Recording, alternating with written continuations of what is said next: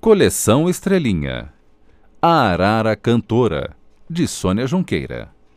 Narração de Paulo Gonçalves. A Aurora é uma arara e ela mora na floresta.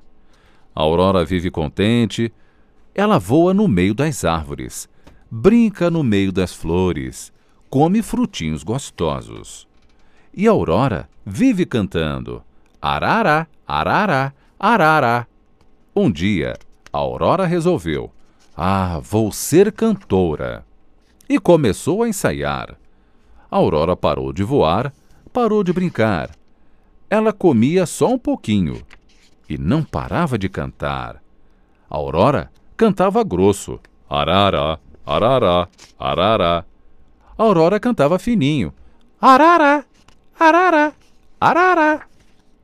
Aurora cantava alto: Arará, arará, arará. E a Aurora cantava baixinho: Arará, arará, arará. Ninguém aguentava mais a cantoria da Aurora, mas a Aurora não parava. Arará, arará, arará. A Aurora cantou o dia inteiro e cantou também a noite inteira. Aí ficou cansada e dormiu. Mas a Aurora acordou logo. Ela só queria continuar a cantoria. Voou para o galho mais alto e a bicharada reclamava: Xi, lá vem a Aurora. Vai começar tudo de novo. A Aurora então abriu as asas, abriu o bico. Então a Aurora cantou: Horrorô, horrorô.